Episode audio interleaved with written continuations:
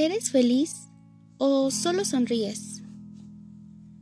Hola, ¿qué tal? Bienvenidos. Estoy muy contenta de estar aquí y quiero agradecerles a ustedes por estarlo.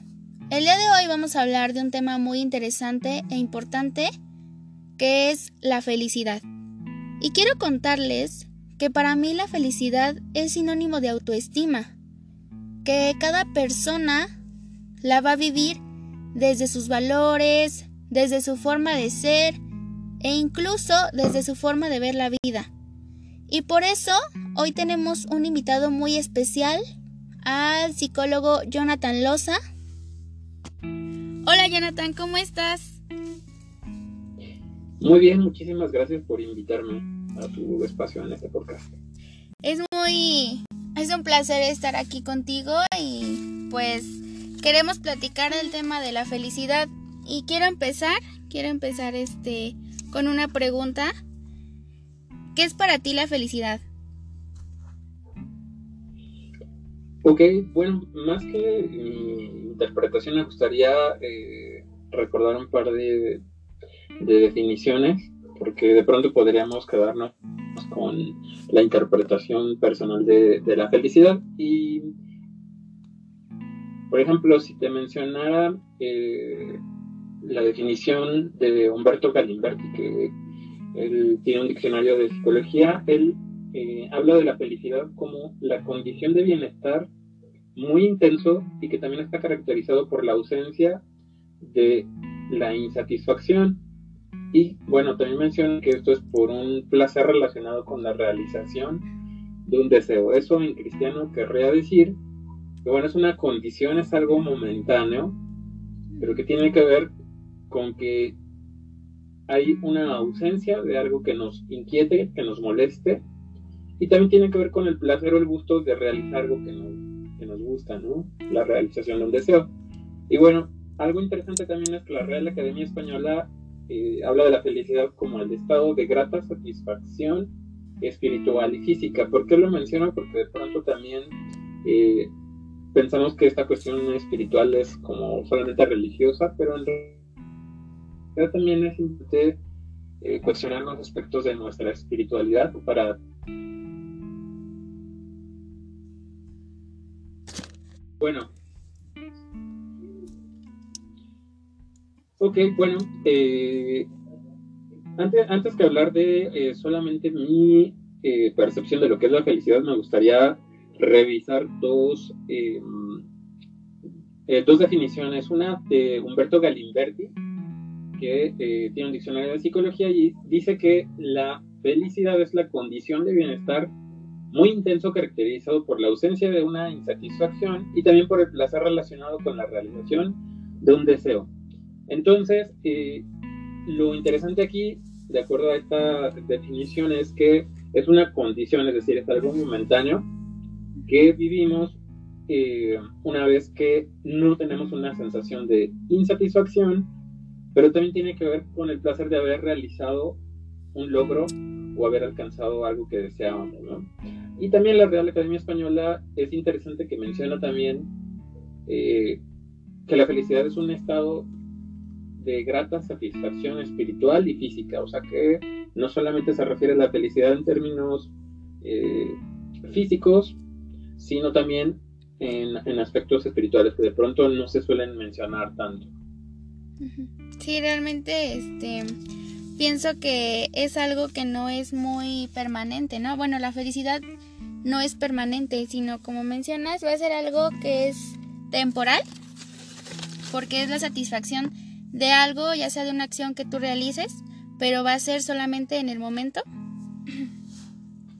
Es correcto. Eh, eh, alguien lo ha dicho que, bueno, lo único constante en nuestra vida es el cambio y no podemos vivir en, un estado a lo mejor eufórico de siempre estar felices sonriendo porque sería bastante desgastante, ¿no? Hay días eh, alegres, días tristes, días que la verdad, si le tuviéramos que poner un color es muy gris, muy X.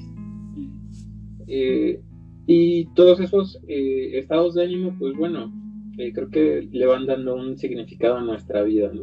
Sí, Pero como dices y como mencionaba la definición, es un estado por el cual pasamos. Sí, pasajero. Bueno, aquí tenemos una pregunta de Ana Espinos que nos dice, ¿la felicidad es un sentimiento o una emoción? No, a ver.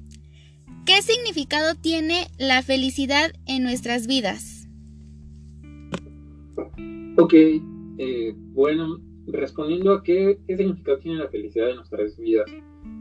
Mm, fíjate que para Platón, eh, él decía que la felicidad eh, radicaba en el crecimiento personal y que era el fruto de una satisfacción que íbamos a conseguir a través de pequeños logros. Eso lo pensaba Platón.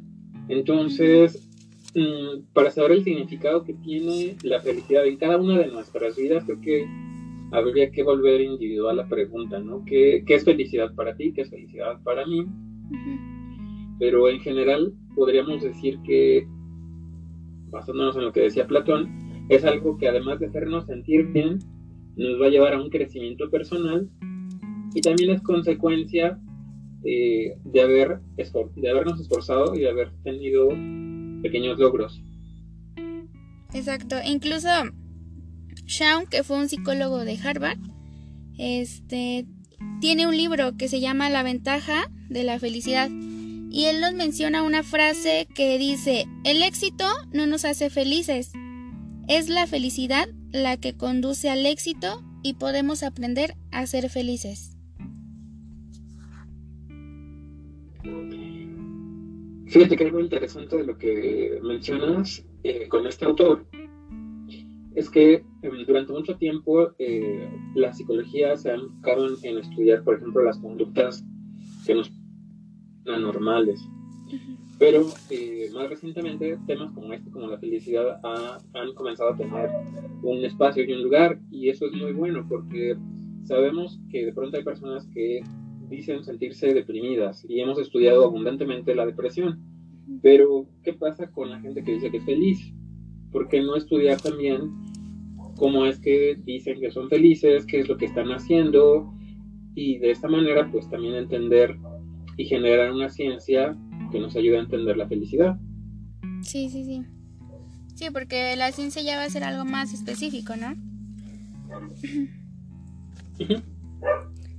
Bueno, tenemos otra pregunta que nos dice, ¿qué tan cierto es que la felicidad no depende de las cuestiones materiales?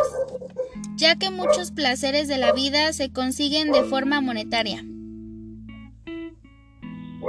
Ok, bueno, ahí eh, hay que ser eh, honestos una cuestión. Eh, por ejemplo,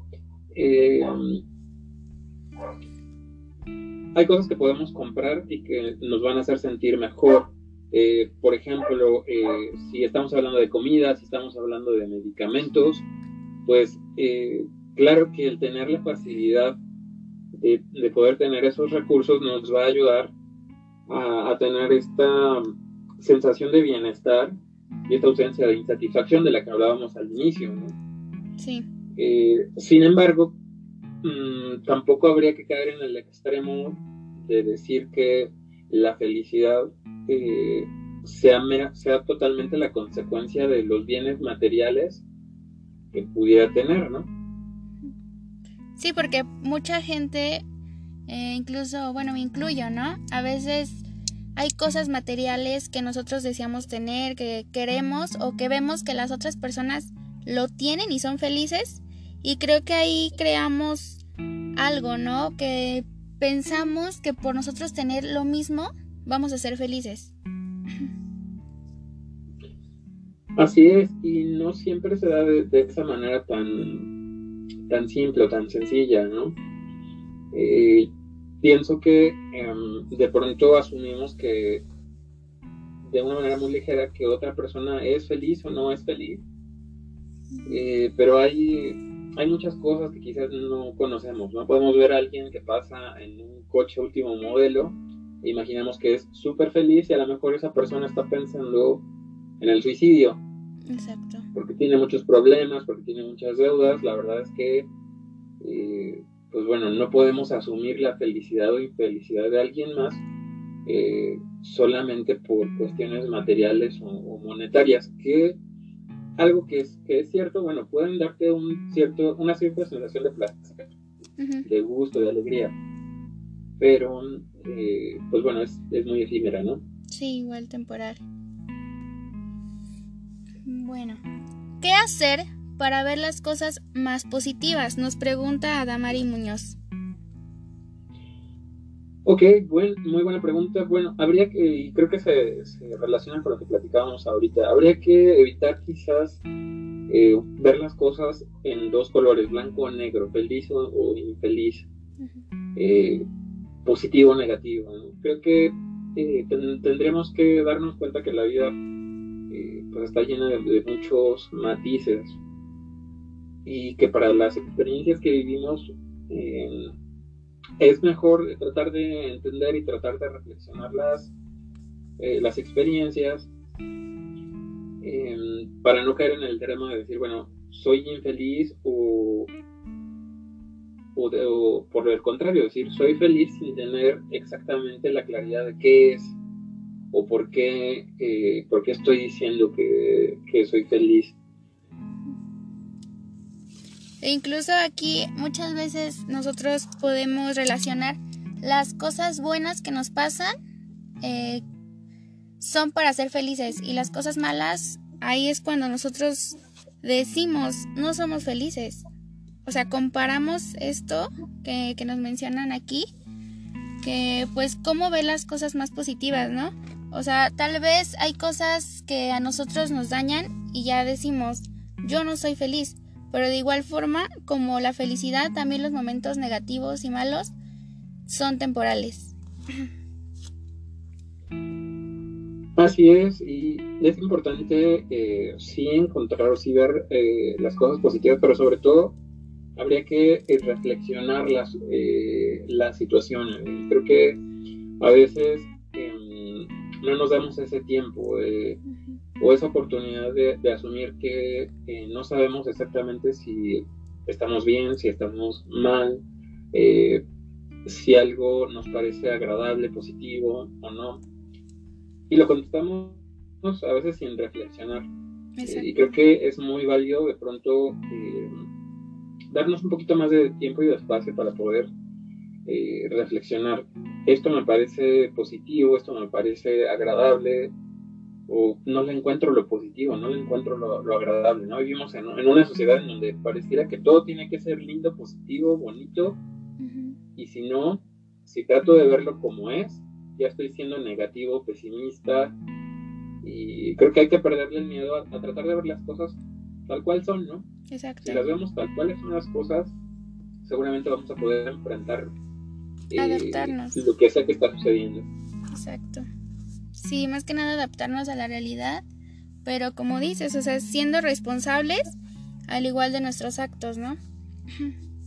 Así es. Bien, tenemos otra pregunta que nos dice, ¿cómo saber que soy feliz? Ok, bueno, creo que esa pregunta es difícil de responderla eh, porque tiene que ver con cada uno de nosotros. ¿Qué quiero decir con esto? Em, yo no puedo decir si tú eres feliz de acuerdo a los parámetros que yo te diga o que yo te dicte. Pero creo que algo importante para saber si una persona es feliz es que tenga un propósito de vida, es decir, que tenga muy claramente em, en, su mente y en su vida lo que desea y que tenga una vida en congruencia con lo que quiere. Eh, de esta manera, pues seguramente va a poder empezar a, tener o a cosechar eh, pequeños éxitos y creo que también pues de eso se trata un poco eh, la felicidad, ¿no? De ir teniendo y obteniendo logros y pequeños éxitos que no vamos a tener o no vamos a poder valorar si no sabemos a dónde vamos, si no tenemos un propósito de vida. Exacto. Pero igual dicen que para llegar al éxito pues no es fácil y en el camino pues nos vamos a, tropezar y pues es ahí donde nosotros nos percatamos y podemos llegar a decir es que no puedo ser feliz o es que a mí siempre me pasan cosas malas. Pero yo pienso que debemos de estar conscientes de la situación, de que si yo quiero lograr algo, debo de estar consciente y, y ser responsable para poder tener esa conciencia de que, o sea, tal vez me va a pasar, voy a cometer errores y todo, pero si lo logro, voy a tener esa, esa satisfacción. Así es, y es que nuevamente quizás nos encontramos con esta situación donde nos enfrentamos a este discurso de tienes que ser feliz. Y a veces, por ejemplo, una parte importante de, poder alcanzar la felicidad es la solución de conflictos. Pero mediar en un conflicto implica que digas cosas que te molestan o escuches cosas que le molestan a alguien más y el tratar de resolverlo o el, o el dialogar para poder llegar a una solución no es exactamente agradable. Exacto. Eh, pasas por un, momento quizás complicado, difícil, pero es parte de... Y una vez que lo resuelves, pues bueno, algo que, dejas atrás es esa ansiedad, ¿no? que puede ser un gran enemigo de la felicidad. De igual forma, hay veces que no nos permitimos em, ser seres humanos, o sea, que no nos permitimos sentir esas emociones negativas. Y creo que también es necesario. Sí, lo, decíamos al inicio, la verdad es que eh, pareciera que todo tiene que ser lindo, bonito, hermoso y la realidad de la vida es que mm, hay, hay, muchas situaciones eh, muy diversas por las cuales eh, no podemos comparar quizás la felicidad de nosotros con la de la, una persona que vive, por ejemplo, en, en Chiapas, con alguien que vive en eh, Nuevo León con alguien que vive en algún otro estado, porque las condiciones que tiene son, son muy distintas. Y lo que nosotros asumimos como nuestra realidad seguramente es muy diferente a lo que viven esas, otras personas. Entonces, yo creo que sí es, es importante eh, tratar de, antes de hacer un juicio, poder eh, considerar que a veces podemos o queremos tratar de etiquetar la felicidad de una manera muy rápida sin reflexionar en todo el contexto social, familiar de los demás. Exacto. O a veces de nosotros también. De igual forma, ahorita que mencionas eh, esto, me acordé de las redes sociales. O sea, ahorita pasa mucho con los jóvenes, con los adolescentes, que si te das cuenta en Facebook, en Instagram, todo, suben fotos y ¿qué es lo primero que ves? O sea, los ves felices, los ves conviviendo, lo ves todo, pero en realidad no sabemos qué hay detrás de esa foto, qué hay detrás de ese video, qué hay detrás de esa sonrisa. Entonces, como que estamos en un círculo en la sociedad donde, como mencionas, o sea, todo tiene que ser bonito, bonito y bonito y bonito, y no nos percatamos o no nos queremos dar cuenta que de igual forma hay momentos malos y también debemos de, ahora sí se podría decir que también tenemos que mm, saber llevarlos, eh, disfrutar de esos momentos, porque de igual forma pues vamos a aprender y creo que eso es lo importante. Sí, como lo mencionas, la verdad es que sobre todo los jóvenes eh, pues pasan por esta situación de las redes sociales en las que pareciera que tienen que adaptarse a un modelo o a una moda, ¿no? Entonces, eh, ahorita que vamos saliendo, por ejemplo, de una situación en la que vivimos una pandemia y que, bueno, ya, ya empiezan a haber vacunas y demás, eh, fue bastante difícil de pronto estar encerrados, no, no salir, eh, no convivir con las personas que apreciamos, que estimamos pero eh, nuestra, nuestra sociedad joven, pues de pronto se, se vio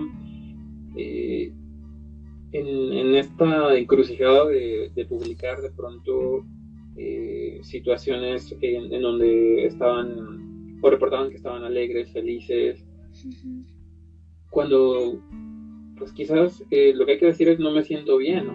Sí.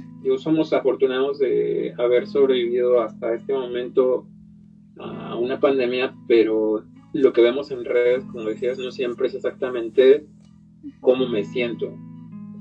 Eh, es, es, difícil que alguien publique eh, me siento triste o no me siento bien o necesito eh, platicar con alguien. Como decías, de pronto es la selfie en, en la fiesta, algún lugar en el que estamos paseando, y no siempre tiene que ver con la realidad, ¿no? De pronto me ha tocado ver eh, publicaciones que hacen eh, que ya tiene tiempo, eh, que, que, fue ese viaje, sin embargo, pues se suben como si fueran de, de este momento. Y es como por mantener una un estatus, por mantener una imagen, pero no, no en realidad porque sea lo que estoy viviendo, sino por mantener de alguna forma la impresión que otros tienen a través de las redes sociales de mi felicidad.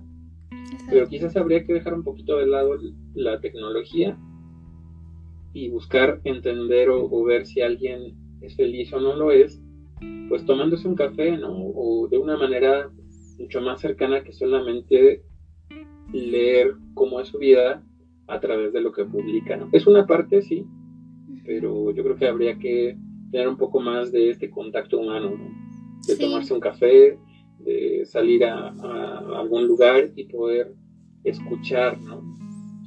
También hay muchos mensajes que no tienen una voz, una emoción, una intención en WhatsApp o en cualquier este, de estas aplicaciones. Y también a veces nos limitan, ¿no? Un poquito en, la comunicación. Entonces, pues habrá que buscar la forma en la que la tecnología nos eh, ayude más a poder eh, replicar estas cuestiones de la felicidad y no que solamente nos sirva para fingirla, ¿no? Sí, exacto. Sí, poder pensar un poquito más en las demás personas.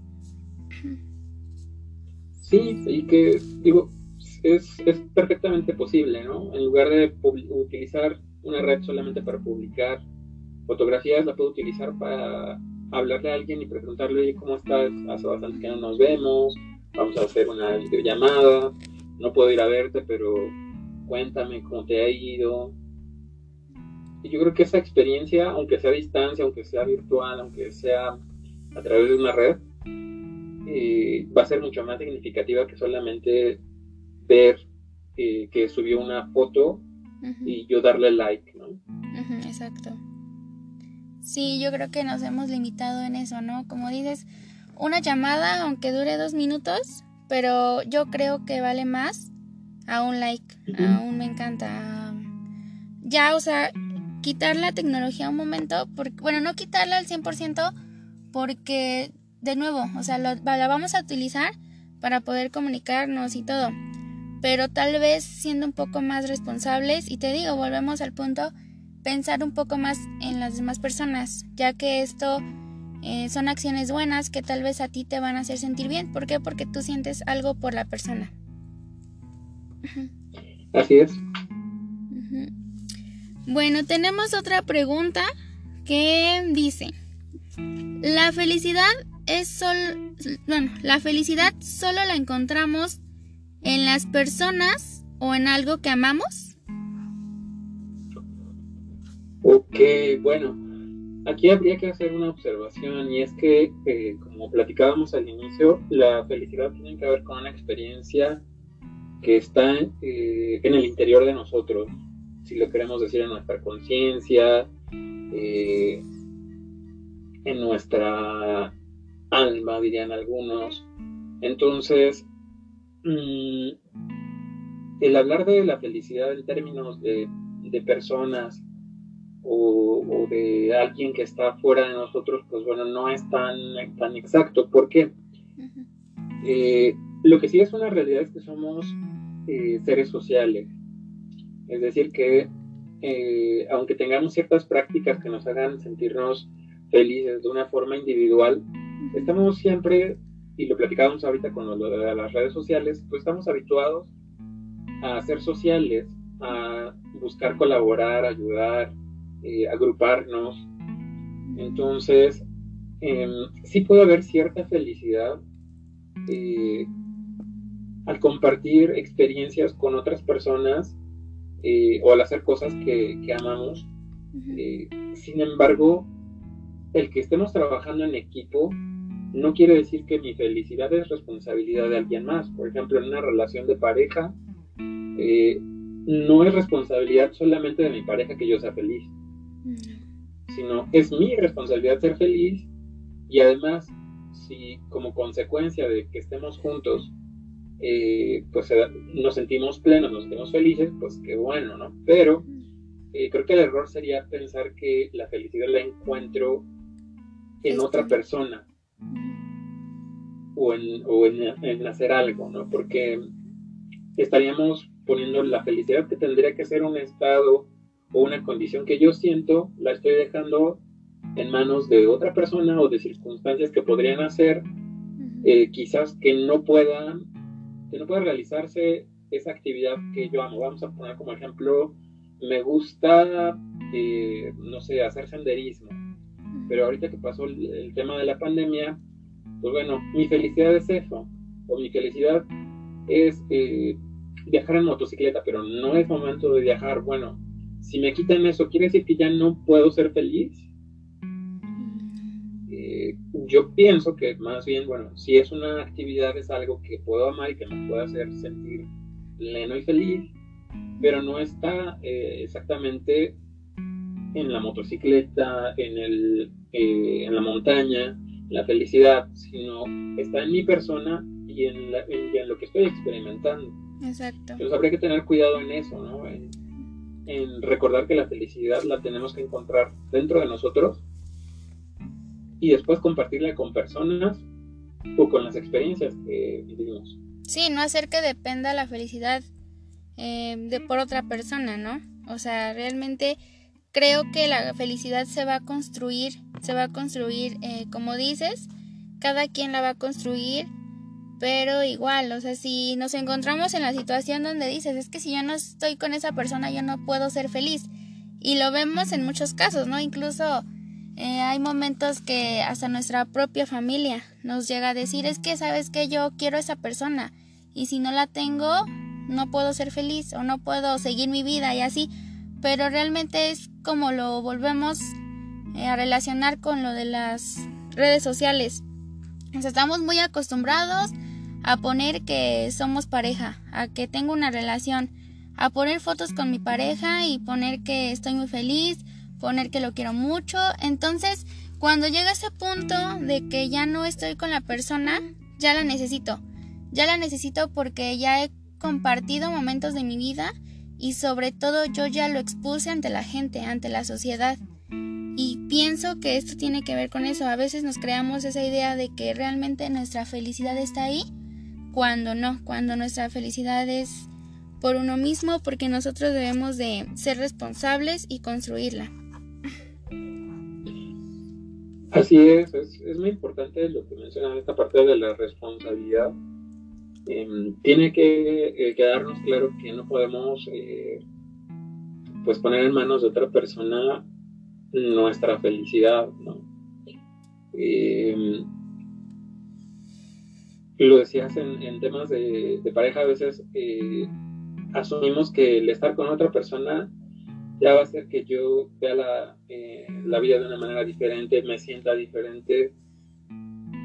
Sin embargo, si solamente es porque esa persona está aquí, ¿qué va a suceder cuando, eh, cuando no pueda estar? Ni siquiera porque una relación termine, pero vamos a imaginar que no puede estar o no puedo estar en, en el mismo lugar que mi pareja durante una semana, por no sé, porque tengo que salir de viaje. Quiere decir que ya eh, voy a ser infeliz, que no voy a poder disfrutar de la vida durante una semana. No, o tal vez si voy a ser un poco infeliz si estoy en una relación codependiente, ¿no? Pero ahí ya nos engañamos a veces. Yo no tengo la felicidad y más bien dependo de las experiencias que alguien más vive conmigo. Exacto. Pero a lo mejor yo soy quien, quien se siente vacío, ¿no? Entonces, creo que hay que insistir un poquito en esa parte de voltear. Al hablar de felicidad, eh, hay que voltear a ver a nosotros mismos y hacia nuestro interior. Sí, sí, lo más importante. Tenemos una pregunta que dice, ¿el ser humano puede morir a falta de felicidad? Ok, así tan tajantemente como lo preguntan, creo que no. Eh, porque, bueno, eh, nos toca de pronto recibir noticias muy difíciles, eh, noticias tristes, la pérdida de, mm, de algún amigo, la muerte de alguien, y son eventos que son sin duda muy duros de, vivir. sin embargo, no quiere decir exactamente que vayamos a morir a consecuencia de, esa emoción o de esa interacción tan, tan difícil o dolorosa que pudiera ser, ¿no? Eh, fíjate que hay, hay un, eh, un estudio eh, en donde hablan, por ejemplo, de este síndrome de corazón rota, de corazón roto, perdón, que me venía ahorita en la mente ahorita que lo que mencionabas esta pregunta. Y lo curioso es que si hay una consecuencia de un evento emocional eh, a nivel físico, sobre todo en el corazón, eh, sin embargo, eh, aunque hay una, un impacto, ya sea de ansiedad, enojo, depresión, a nivel físico, pues bueno, aún así no es exactamente algo que nos conduzca a la muerte. Lo que sí es importante es, bueno, si tenemos constantemente experiencias que nos llevan a situaciones que podríamos describir como infelicidad, o lo que decíamos, enojos, eh, depresión, ansiedad, eh, nuestro organismo está demostrado que va a empezar a, deteriorarse y va a empezar a, mostrar signos eh, pues de algunas enfermedades, ¿no? E-, este síndrome que te mencionaba, el, el término técnico es miocardiopatía de Takotsubo. Pero bueno, en, buen cristiano se le, se le dice síndrome de corazón roto, ¿no? Y es esa sensación de cuando nos sentimos muy tristes por algo que nos eh, hizo sentir bastante mal y que sentimos, como dicho de una forma coloquial, el corazón apachurrado y que algo se desgarra en nosotros, pues bueno, sí, sí tiene un impacto y bueno, lo han lo han estudiado y siguen estudiando los médicos. Pero lo importante de esto creo que es, si bien quizás no vamos a morir, decía la pregunta, a falta de, la felicidad, el no tener eh, ciertas eh, experiencias alegres y por el contrario estar viviendo experiencias dolorosas, va a empezar a, pasarnos factura en nuestro cuerpo, ¿no? Y también en, nuestro, en nuestra salud mental. ¿Has escuchado cuando dicen muerto en vida? Sí. Y pienso que esta pregunta pues tiene que ver algo, ¿no? Porque muchas veces hay personas que, como dices, llegan a la depresión y pienso que ese es un proceso muy difícil de poder salir. Entonces tú ves a la persona y de verdad em, yo creo que también tú te, em, te reflejas, ¿no? Y dices, o sea, ¿cómo es posible que o sea, sí fue un fallecimiento de una persona, de un familiar, pero te das cuenta cómo está mal la persona y te, empiezas a imaginar muchas cosas. Pero como bien dicen, o sea, no, no es tanto de que si no soy feliz me voy a morir. Pero te digo, o sea, es un proceso muy difícil. Sí, y quizás ahí eh, valdría mucho la pena recordar que eh, todos pasamos por momentos de tristeza. Y una tristeza no es como tal un trastorno. Eh, de hecho, lo más correcto es que sintamos esta, esta emoción ¿no? de, tristeza frente, por ejemplo, a la pérdida de, eh, de una amistad, de un trabajo. Eh, hay, hay dos tipos de personas que, que no sienten emociones y son los psicópatas y los muertos.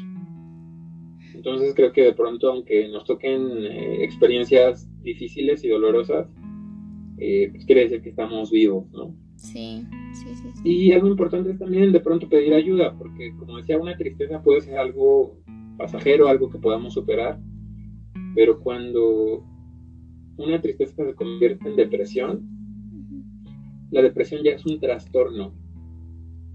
Y como tal requiere pues de un tratamiento, como si nos da influenza o el tan temido coronavirus, eh, si nos contagiamos, pues necesitamos un tratamiento, ¿no?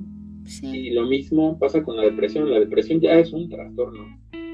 Pero a veces pensamos que diciéndole, sé feliz, échale ganas, eh, la persona va a decir, ah, no se me había ocurrido. Lo va a hacer, ¿no? más bien, hay que ser más responsables con nuestra salud mental. Exactamente, sí. Tienes mucha razón. Bueno, tenemos una última pregunta de Mónica Páramo y dice, ¿qué debo hacer para alcanzar la felicidad? Ok, fíjate, aquí me gustaría retomar eh, algunas de las recomendaciones que hace eh, Tal Ben Shahar, que es un, eh, un doctor en psicología de Harvard. Ajá. Y bueno, él menciona varios varias recomendaciones que él considera son útiles para eh, alcanzar la felicidad o vivir la, felicidad.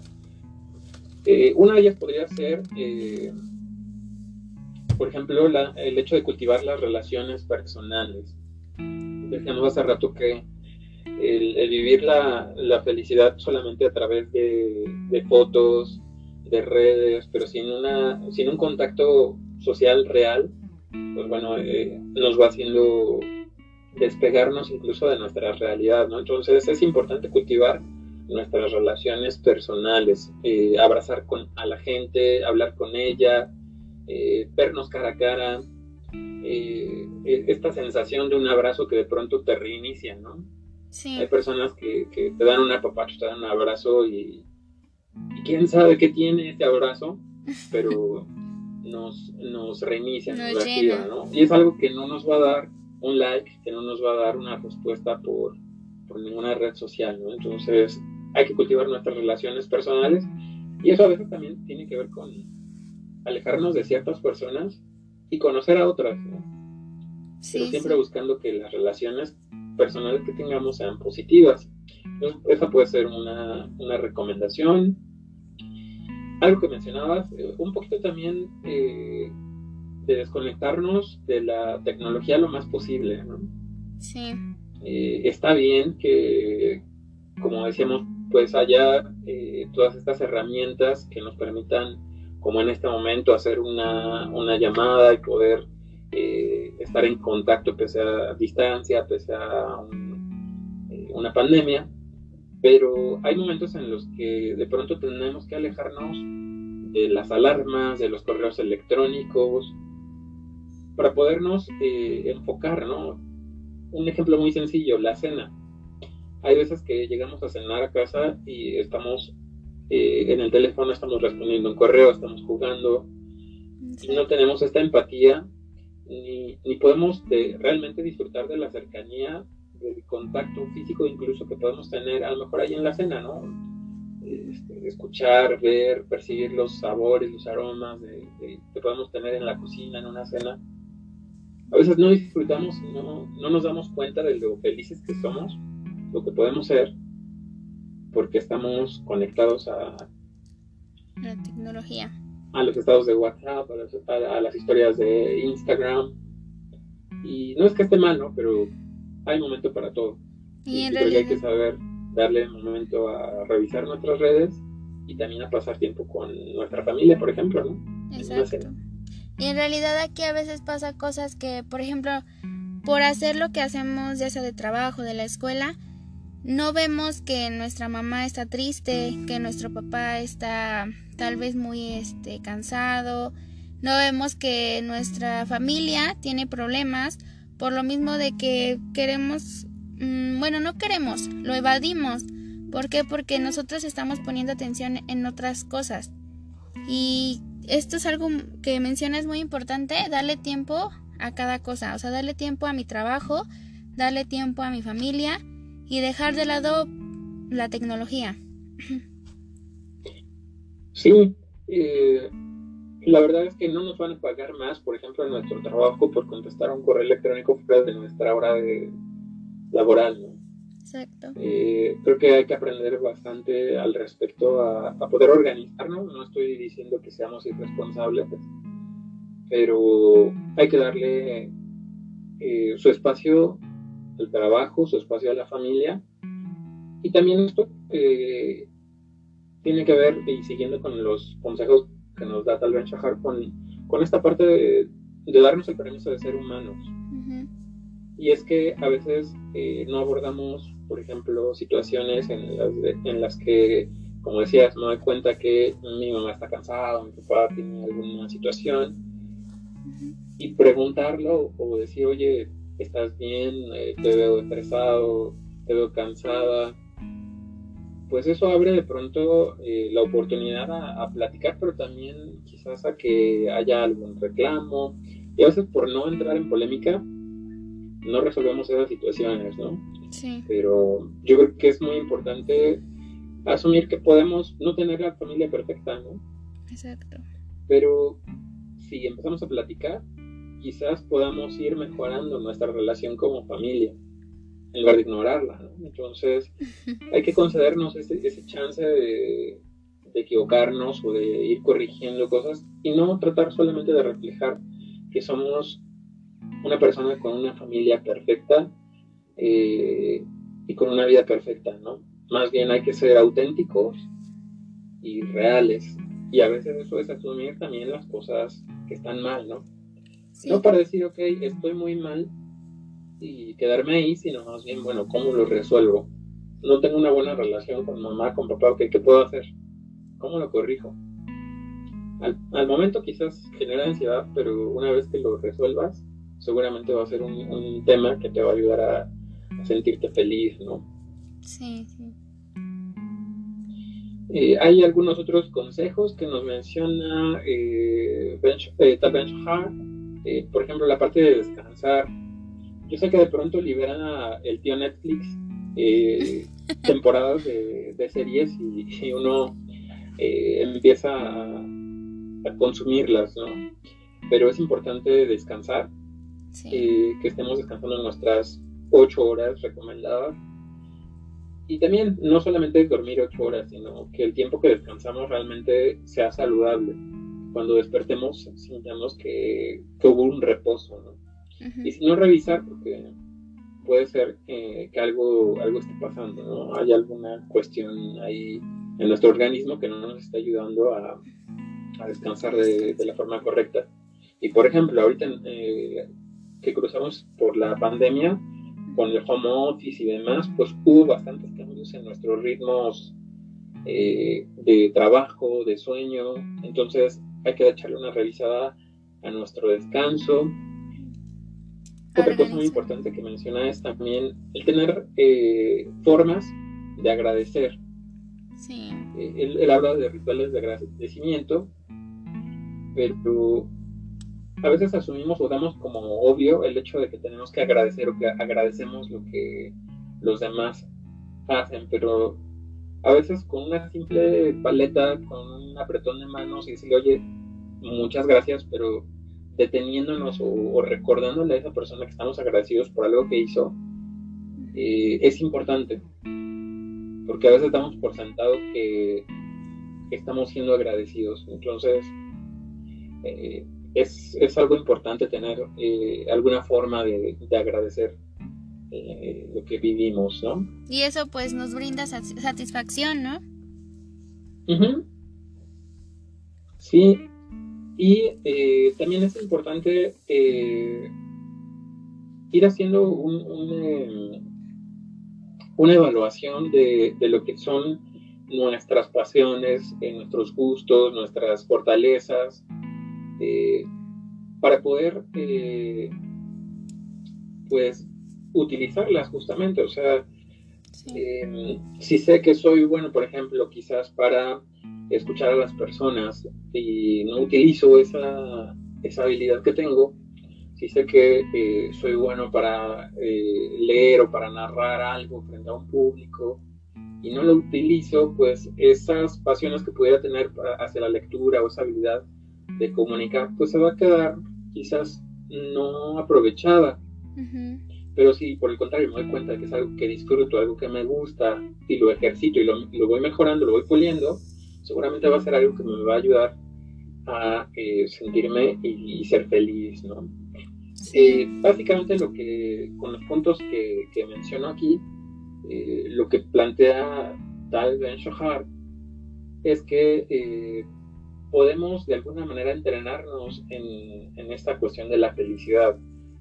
¿Cómo entrenar? Bueno, ubicar o entender qué es lo que estamos viviendo, qué es lo que nos hace sentir bien y repetirlo. Eh, quizás eh, un ejemplo que suena un poco egoísta, ¿no? Pero hay gente que de pronto, eh, por ejemplo, toma el altruismo, va y, no sé, toma unos sándwiches y los lleva a, una, a un grupo de personas que está en un hospital. Y se siente bien. Sí. Bueno, si eso lo hizo sentir bien, ¿por qué no lo hace de una manera, aunque sea egoísta, por qué no lo hace de una manera más seguida o de una manera más continua? Exacto. Eh, entonces, si hay cosas que nos hacen sentir bien, pues quizás hay que repetirlas de una manera más frecuente, ¿no? Quizás este ejemplo que puse es bastante egoísta, ¿no? No, estoy diciendo que sin que haya una motivación más profunda vayamos solamente a, a regalar sándwiches por la vida, ¿no? Eh, creo que para que realmente sintamos no solamente el placer de, ok, fui y ayudé, sino realmente felicidad, habría que tener empatía y esa empatía solamente la vamos a lograr si quizás nos damos unos minutos para escuchar lo que está viviendo esa persona en el hospital o em, ver si hay alguna otra forma, ¿no? Muchas veces quizás no es tanto la comida lo que ayuda, sino lo que estás escuchando de, eh, del paciente que tiene en ese hospital o de lo que puedes eh, obsequiarle con tu tiempo, ¿no? A veces ese, ese tiempo que escuchas es mucho más valioso que lo que le, regalaste, lo que le llevaste, ¿no? Entonces, pues estos son algunos puntos que menciona Tal Ben Shahar y que tal vez le puedan ayudar a, a nuestra amiga justamente a, cultivar o alcanzar la felicidad. Pues sí, sí, son muy interesantes y pues ahora que los escucho voy a, a ponerlos más en práctica y espero que pues las personas que nos escuchan igual se tomen el tiempo y puedan este, hacerlo. Claro que sí, pues eh, yo encantado, muy agradecido de que me hayas invitado y cuando gustes, pues bueno, aquí estamos. Bueno, muchísimas gracias Jonathan, fue un gusto eh, compartir este momento contigo y pues nos vemos la próxima. Claro que sí. Muchas gracias.